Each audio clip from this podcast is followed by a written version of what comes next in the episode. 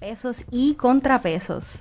En la noche de hoy nos acompaña el panelista Ricardo Cintrón. Saludos, Ricardo. Saludos, Verónica. Y tenemos a la invitada especial, la doctora epidemióloga, la Melisa Marzán. Saludos, doctora. Saludos, buenas tardes a ustedes. Gracias por la invitación. Y vamos a estar hablando sobre la vacuna contra el COVID-19, sus efectos, tiempo en el que tomará vacunar a toda la población, el proceso de aprobación y las otras variantes del virus. Y aquí los dejo con Ricardo Cintrón, que tiene la primera pregunta. Saludos, doctora. Eh, vamos a empezar eh, rápido eh, hablando sobre los aumentos de casos que estamos viendo aquí en Puerto Rico. Si nos puede decir una breve explicación sobre por qué el repunte en, en, los aumentos de casos que hemos estado viendo. Sí, es importante porque últimamente pues la noticia de, la situación de emergencia es básicamente que ya está disponible la, vacuna y que se ha comenzado a administrar. Pero lo que sí es importante que todos debemos saber es que la epidemia continúa eh, en nuestras comunidades, continúa en Puerto Rico y básicamente desde finales de octubre, comenzando noviembre, ha comenzado un proceso de aumento de casos eh, que lo hemos visto, ¿verdad? Llegando a días donde hemos registrado hasta mil casos confirmados para ese día. Esos son números que no habíamos visto desde el inicio de la epidemia desde marzo. Así que en ese sentido, cuando se habla de que estamos en una situación todavía de emergencia, aunque verdad no lo parezca, sí eh, vemos que continuamos teniendo muchísimos casos diariamente. De hecho, nosotros comenzamos básicamente diciembre con eh, días con mil casos o más reportados confirmados. Eh, y como sabemos, siempre hay un retraso en los datos, así que no sabemos exactamente qué es lo que está pasando estos últimos 10 días, 7, 10 días, pero sí sabemos que continúa esa tendencia de aumento.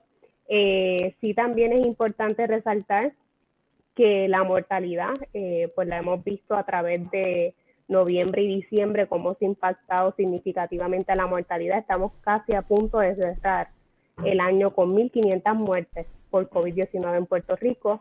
Así que en ese sentido, pues son dos indicadores que nos hablan de cómo se está comportando actualmente la epidemia. En términos generales, ¿qué significa eso? Bueno, eh, hay varios modelos de riesgo que monitorean la epidemia en Puerto Rico. Básicamente cualquiera de esos modelos establece que Puerto Rico está en un nivel color naranja o un nivel alto donde hay transmisión comunitaria.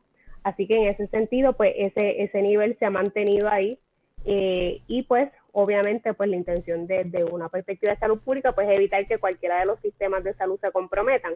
Así que en ese sentido estamos en esa situación aquí en Puerto Rico y que también, como esto es parte de, de una situación global, Vemos también como en Estados Unidos está en una situación similar, muy crítica, donde la mayor cantidad de casos, la mayor cantidad de, muertes, pues las estamos viendo precisamente en estos momentos. Y a veces pues pareciera que ya estamos cansados del tema, pero que la gente que nos está viendo sepa que, estamos en un momento bien crucial de, de la epidemia, tanto aquí en, en, Puerto Rico, en los Estados Unidos, en ciudades en Europa y de hecho, e, en la pandemia en general, cuando uno mira los informes de la Organización Mundial de la Salud, estamos en ese momento donde más casos estamos, estamos registrando. Sí, que, que ciertamente es preocupante y más ahora por el, el periodo navideño que pues, que es lo común que, sucede, que va a suceder, que las personas, ¿verdad? Las familias se busquen eh, conglomerar y pues ciertamente habrá familias responsables, pero habrá muchos otros que, que pues que ese no es el caso, lamentablemente eh, o, tengo otra pregunta, eh, doctora, en términos de, me gustaría saber su opinión sobre la efectividad de las medidas eh, restrictivas que ha tomado el, el, gobierno de Puerto Rico, si usted entiende que son suficientes, si hay mucho más que hacer, o si, o como, pues, como había dicho la todavía gobernadora diciendo que, pues mira, esto le toca a cada cual. O sea, aquí más que otra cosa, el gobierno pues puede hacer una parte, pero la responsabilidad mayor le toca al ciudadano o ciudadana común y corriente. Pues mira, obviamente lo que está sucediendo desde a partir de esta última orden ejecutiva, que es la que está vigente, es muy temprano para saber su efecto, porque básicamente nos tardamos varias semanas en poder registrar los casos de una manera sistemática, que esté toda la información y poder ver cómo se ha comportado.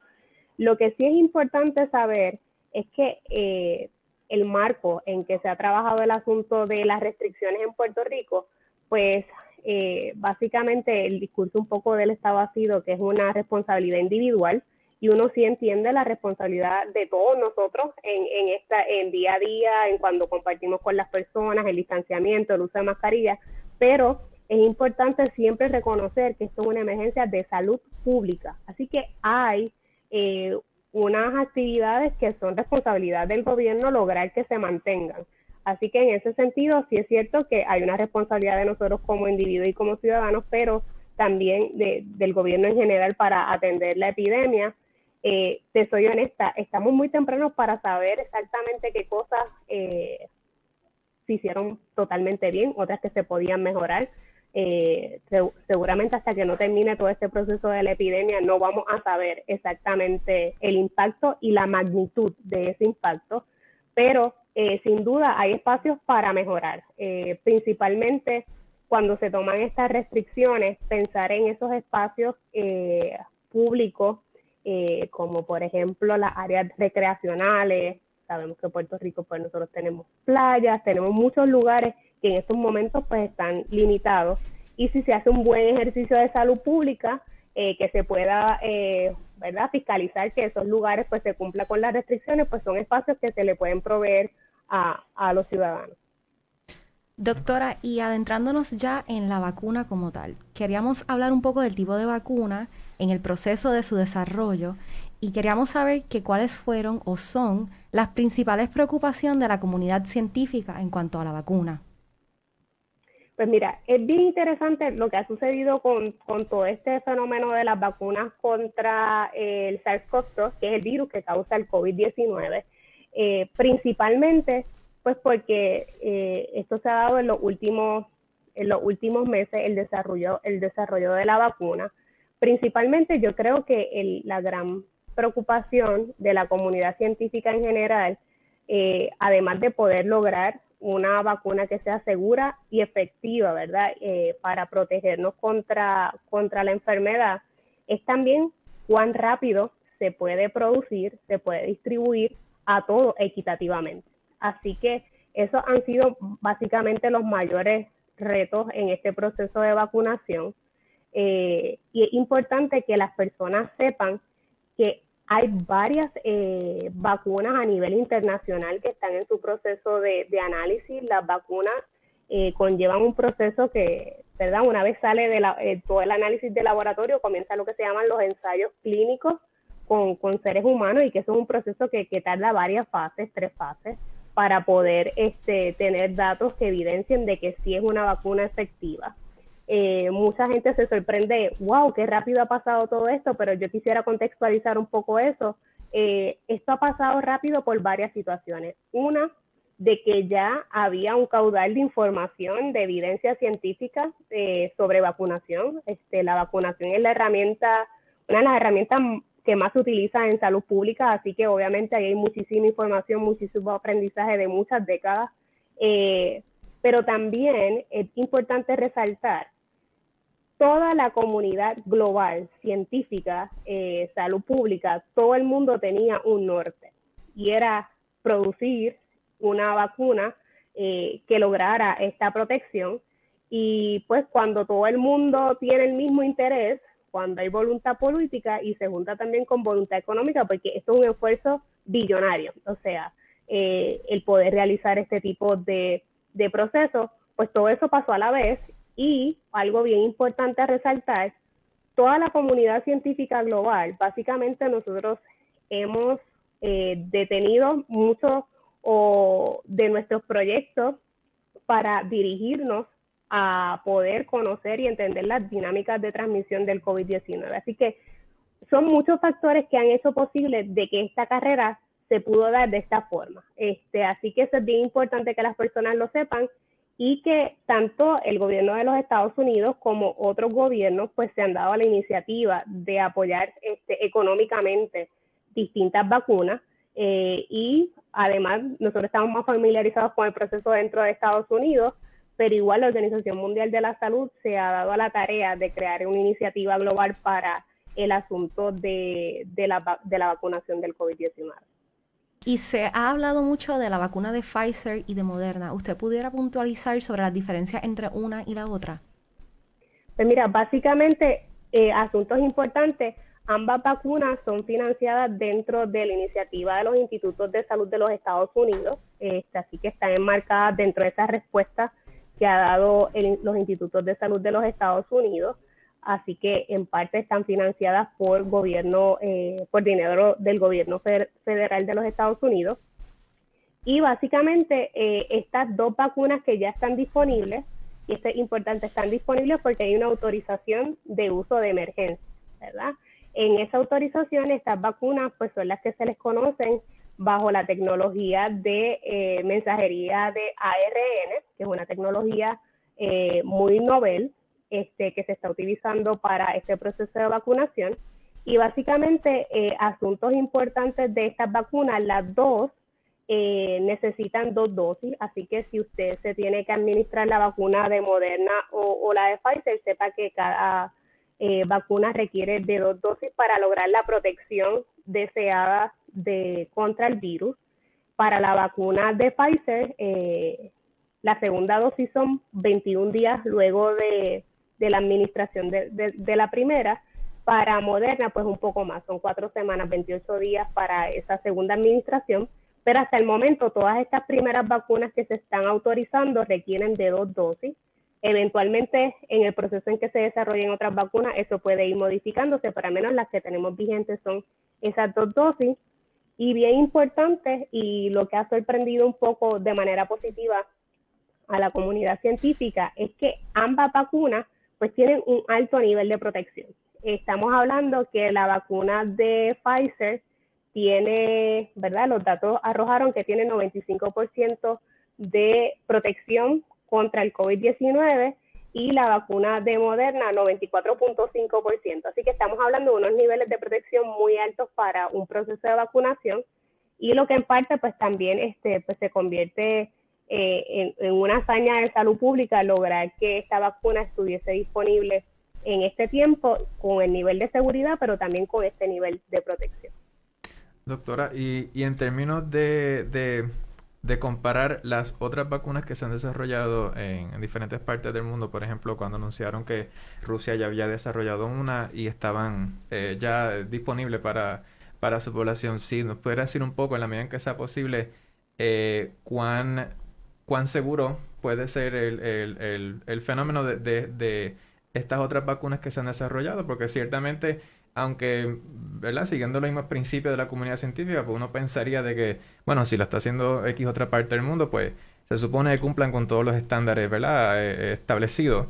Eh, pero sabemos, y uno no tiene que ser necesariamente eh, científico para conocer, pero que uno se da cuenta de que, ok, pues, en ciertos países fueron mucho más rigurosos, en otros, pues, no necesariamente. ¿Qué, usted me podría decir sobre eso? Pues mira, tengo que reconocer que estoy más familiarizada con todo el proceso de regulación de vacunación este, bajo el gobierno federal de Estados Unidos. Eh, pero cada país pues establece eh, su sistema de regulación y por ejemplo en Estados Unidos nosotros tenemos la FDA, quien, quien se encarga de evaluar esos procesos que se hayan dado bajo los criterios y los estándares para poder lograr una autorización de emergencia. Igualmente, en otro, por ejemplo, en la Unión Europea también tienen su equivalente a la FDA, así que cada región puede tener sus procesos de regulación, pero en general debe cumplir con todos estos procesos que hablamos de las tres fases de los ensayos clínicos y poder este pues evidenciar de que es segura y es eh, efectiva para proteger contra el COVID-19. Sin embargo, eh, por ejemplo, en los Estados Unidos, hasta que no pasara las tres fases, pues no iba a hacer una, una vacuna que hasta que se evaluara totalmente esa información se iba a lograr una autorización de emergencia. Así que eso puede variar en otros, en otros lugares. Pero sí, básicamente la mayor parte, hay varias vacunas ya que están en, en fase 3. Tenemos las dos aprobadas dentro de la jurisdicción de los Estados Unidos, pero igualmente recientemente se ha hablado sobre la vacuna este, eh, que desarrolló el, el, gobierno de Rusia, que de hecho se está comenzando a distribuir en algunos lugares de Argentina y hay planificación para que se distribuya en otros lugares de, Centroamérica. Así que en ese sentido es bien importante también reconocer que para eso organizaciones internacionales como la Organización eh, Mundial de la Salud se encarga de crear iniciativas de vacunación global. Y de hecho, a través de la Organización Mundial de la Salud, pues hay varias, eh, varios ensayos clínicos, ¿verdad? Donde ellos tienen información de los distintos sites alrededor del mundo. Y básicamente esas iniciativas también lo que quieren traer es un poco de equidad, porque sabemos que básicamente eh, estamos ahora ante el hecho de que los países con más poder adquisitivo pues tienen vacunas, las van a distribuir a sus poblaciones, pero hay muchísimas partes en el mundo que no van a tener esa misma ventaja y que a diferencia de un asunto local, esto es una pandemia. Así que yo puedo controlar con vacunación tal vez en Estados Unidos en el mejor escenario, pero si los otros países que me visitan no controlan, igualmente eso puede tener un impacto eh, y, otros impactos a más a largo plazo. Así que en ese sentido, pues ese es el llamado que hace la Organización Mundial de la Salud y yo creo que últimamente ha sido bien enfático en el asunto de la equidad. Este, que no es tan solo de que los países con mayor eh, poder adquisitivo sigan eh, administrando y produciendo la, la, vacuna, sino que también esos otros países que no tienen esa misma ventaja la, la puedan obtener. Claro, sí, recuerdo haber leído que una de las diferencias también notables entre la de Moderna y Pfizer era eh, precisamente cuán fácilmente se puede distribuir una versus la otra, el, el tiempo que requiere que estén este, en estas neveras especializadas, etcétera. Es decir, que eso conlleva pues muchos retos para, para muchas partes del mundo, sí. Y de hecho, este, es un, asunto muy importante. Eh, el, básicamente, en términos de, de protección, la vacuna de Pfizer y Moderna están básicamente al chavo en el buen puertorriqueño. Pero este, en la manera en que, la, en que se maneja eh, la cadena de frío, que es como se le llama al proceso hasta que eventualmente la vacuna llega al lugar donde se va a administrar, pues para la vacuna de Pfizer pues es más riguroso ese proceso versus la de Moderna. Y cuando se habla de equidad, pues se piensa si estos comunidades remotas, pues esos sistemas de cadena de frío se pueden garantizar. Así que en ese sentido, eh, pues hay hay varias vacunas en, el camino, eh, así que pues algunas de ellas que a lo mejor están en fases todavía más tempranas, pues van a tener esas otras opciones para poder este, impactar más a esas comunidades que sabemos que eso puede ser una disparidad eh, eventualmente. Okay. Y, y en términos de pues del, del riesgo que uno pensaría que, que existe con, eh, con estas vacunas, a base de la, de, la, de la información que está disponible ahora, existe ese por ciento, o sea, un por ciento de, riesgo de, que la persona que ha sido vacunada pues sufra algún efecto secundario así no, no deseado? Pues mira, es importante cuando se hacen estos análisis, siempre se hace un análisis de pesos y contrapesos, de riesgo versus beneficio. Eh, y es importante reconocer que estamos ante una emergencia de salud pública sin precedentes y todo lo que eso ha impactado nuestras distintas áreas, ¿verdad?, cotidianas. Así que en ese sentido, pues ahora estas dos vacunas, específicamente Moderna y Pfizer, que han sido autorizadas, eh, pues los datos lo que nos hablan es que hay más beneficios que riesgos. Eh, si, por ejemplo, eh, es esperado que nuestro cuerpo cuando recibe una vacuna pues tenga algún efecto, ¿verdad? Porque estamos estimulando el sistema inmune, así que debe haber algún efecto. Eh, básicamente, para ambas vacunas estamos hablando que los efectos secundarios pues pueden ser que a uno pues tenga molestia en el área donde se le administra la vacuna, pero eso también es pasa con otras vacunas por igual. Eh, además de molestia en el área de la administración, pues las personas eh, han manifestado, ¿verdad? Y estos son datos que están disponibles a través de los ensayos clínicos, sentirse cansados, agotados, pueden sentir algún poco de fiebre, y básicamente eso se da en, el, en, eh, tan pronto, ¿verdad? El, cuerpo comienza ese proceso de, respuesta inmune, pero en los estudios tanto de Moderna como Pfizer, básicamente después de las 72 horas ya esos síntomas pues no eh, disminuían este, rápidamente. Así que en ese sentido, pues cuando uno sopesa esos eh, posibles efectos secundarios, que regularmente no alteran tu rutina diaria, ¿verdad? O a lo mejor uno puede seguir haciendo este, sus demás actividades y demás, versus tener una enfermedad que sabemos que conlleva hasta asuntos, complicaciones de hospitalización o mortalidad, pues, pues son áreas que se sopesan y uno ve el beneficio versus este, e, ese, ese potencial riesgo. Doctora, y sobre el orden de administración de la vacuna, nosotros queríamos saber un poco quiénes van primero y por qué. ¿Cuál es la razón de que decidimos que unas personas van primero que otras? Si nos pudiera hablar un poco sobre eso. Sí, y ese es el tema caliente de, la semana, ¿verdad? Porque hemos visto cómo se ha dado el proceso de, la distribución de vacunas. Y obviamente, eh, enmarcado en el tema de que es una autorización de emergencia, este, pues también se están produciendo toda esta cantidad, millones, billones de, cantidades de, dosis para poder impactar a la población de la manera en que se necesita para poder comenzar a reducir de alguna manera la incidencia y mortalidad de, de la enfermedad.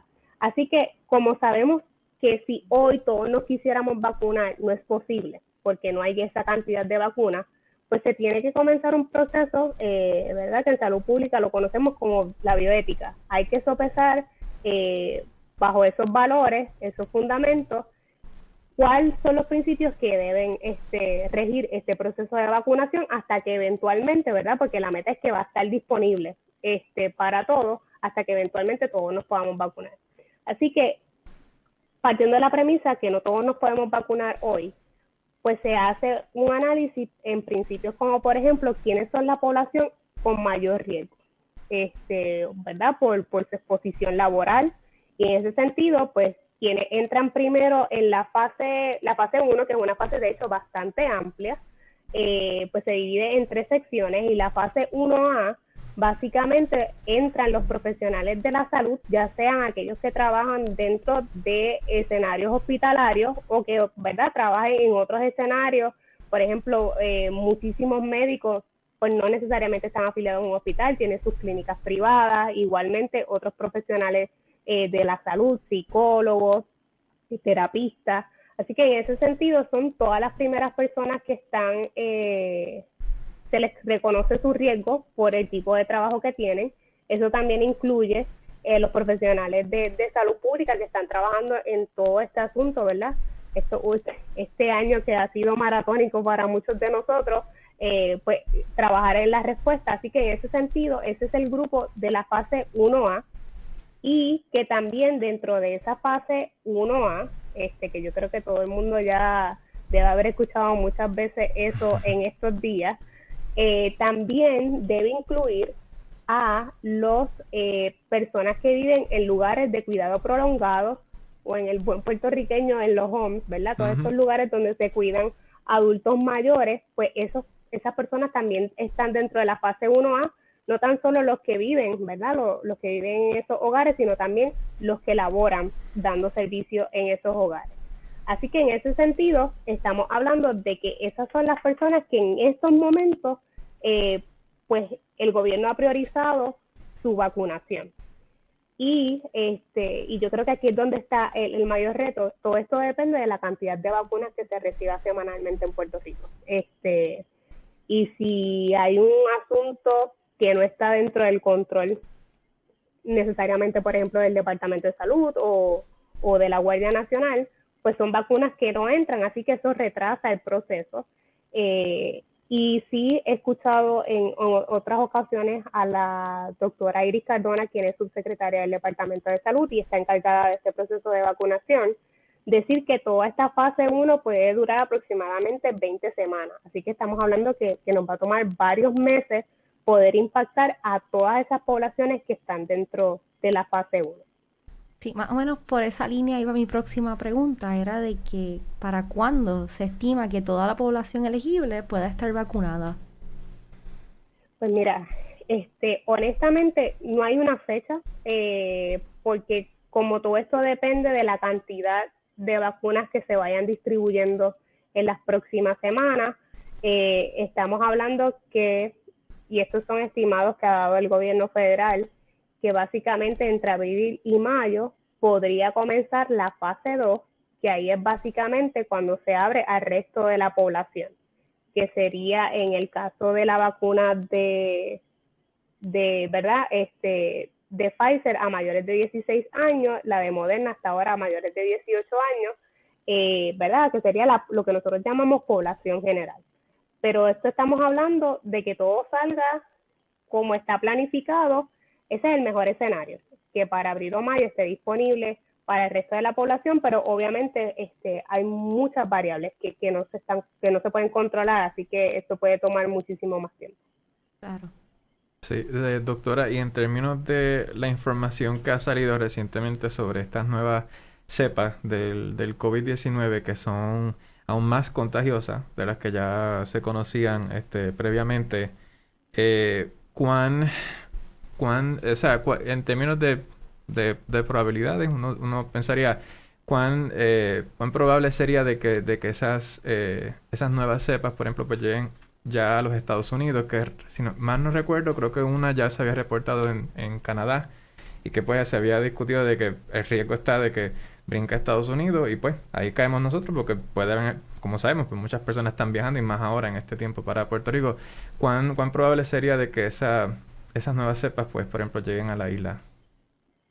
Pues mira, eh, esa es, yo creo que la primera parte que me gustaría atender de la pregunta es que es esperado que los virus tengan mutaciones, ¿verdad? Hayan variantes.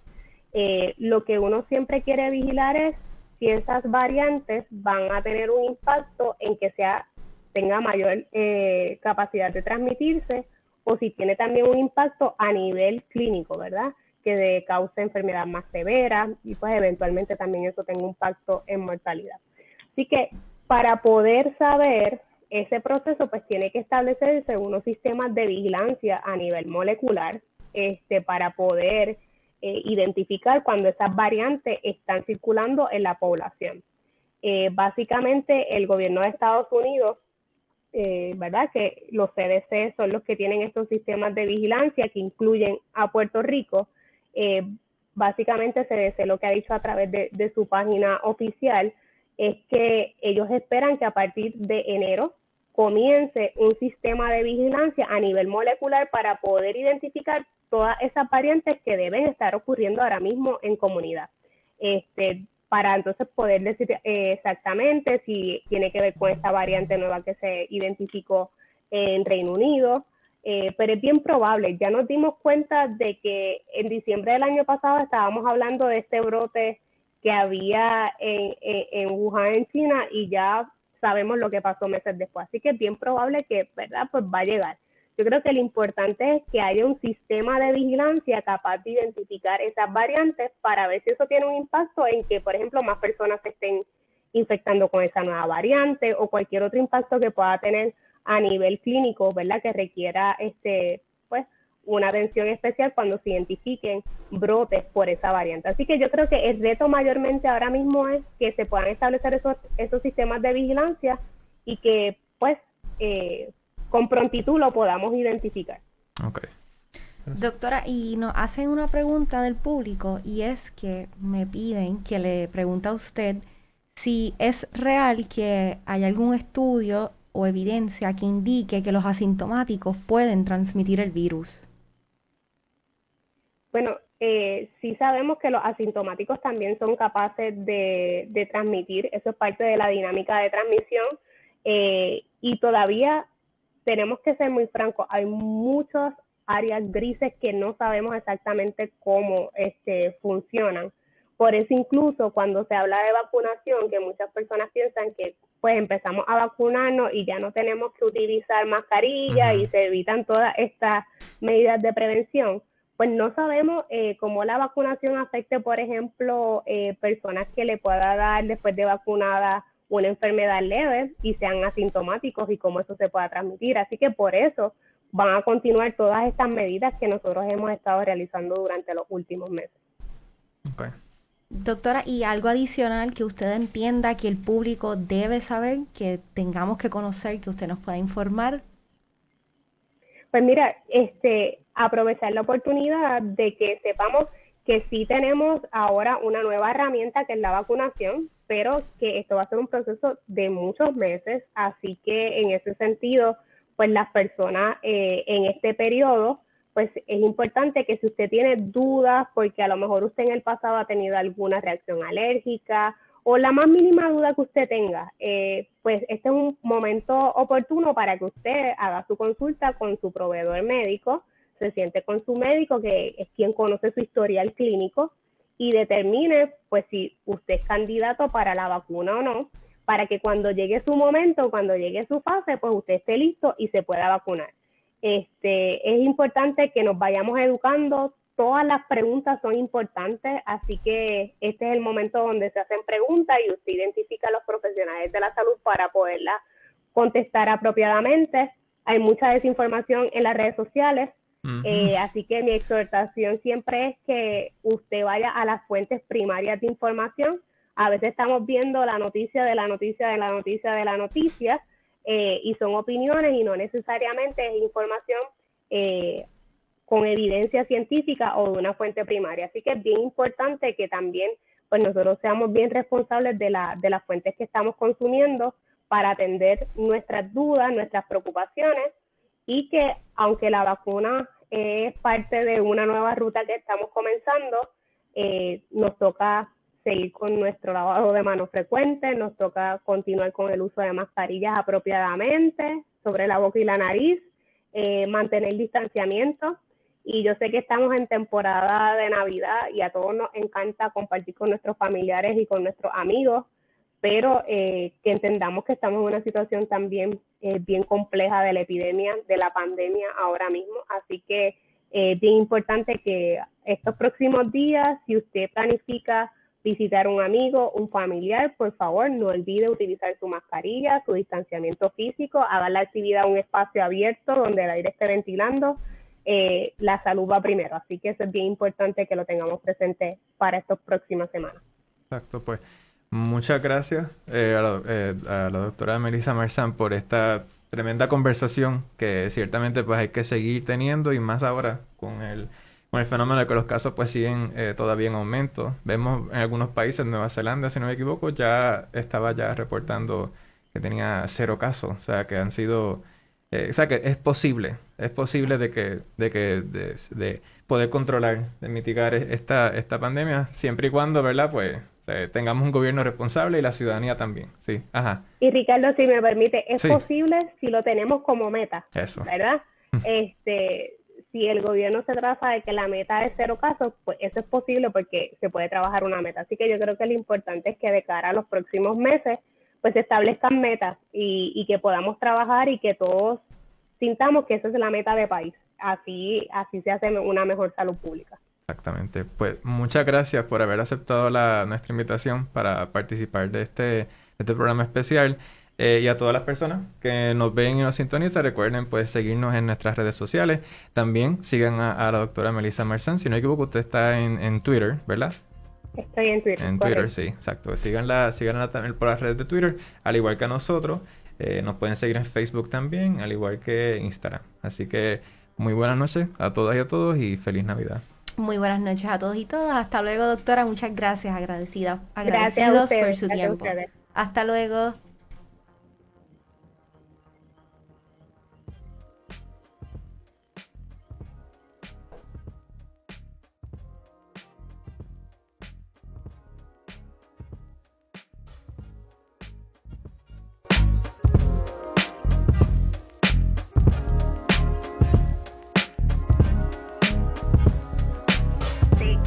Gracias, Melissa, muy puntual.